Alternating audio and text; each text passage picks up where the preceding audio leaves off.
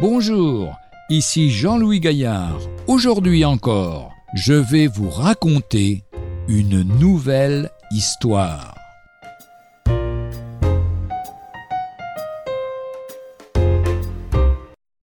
La vigne du roi.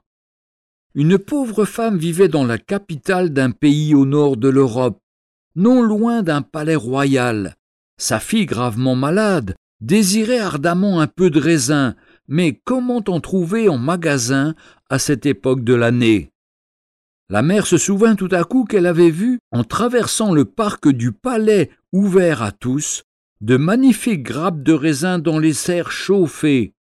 S'armant de courage, elle alla trouver le jardinier en chef pour lui demander de lui vendre une ou deux grappes. Elle se heurta à un refus catégorique. Vous êtes folle, dit le jardinier.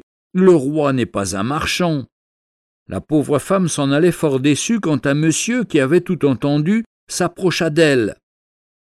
Le jardinier a raison, dit-il. Mon père, qui est le roi, n'est pas un marchand, mais s'il ne vend pas son raisin, il peut en donner.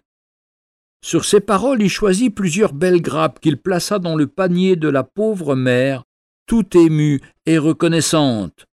Combien y en a-t-il qui désirent acheter le salut, pas seulement avec de l'argent, mais par leurs efforts, leurs mérites ou leurs prières Ils ne comprennent pas que le salut de Dieu est gratuit. Le roi des rois ne vend rien à personne. D'ailleurs, quel prix pourrions-nous payer? L'épître de Paul aux Romains au chapitre 6 verset 23 nous dit Le salaire du péché c'est la mort, mais le don gratuit de Dieu c'est la vie éternelle en Jésus-Christ notre Seigneur.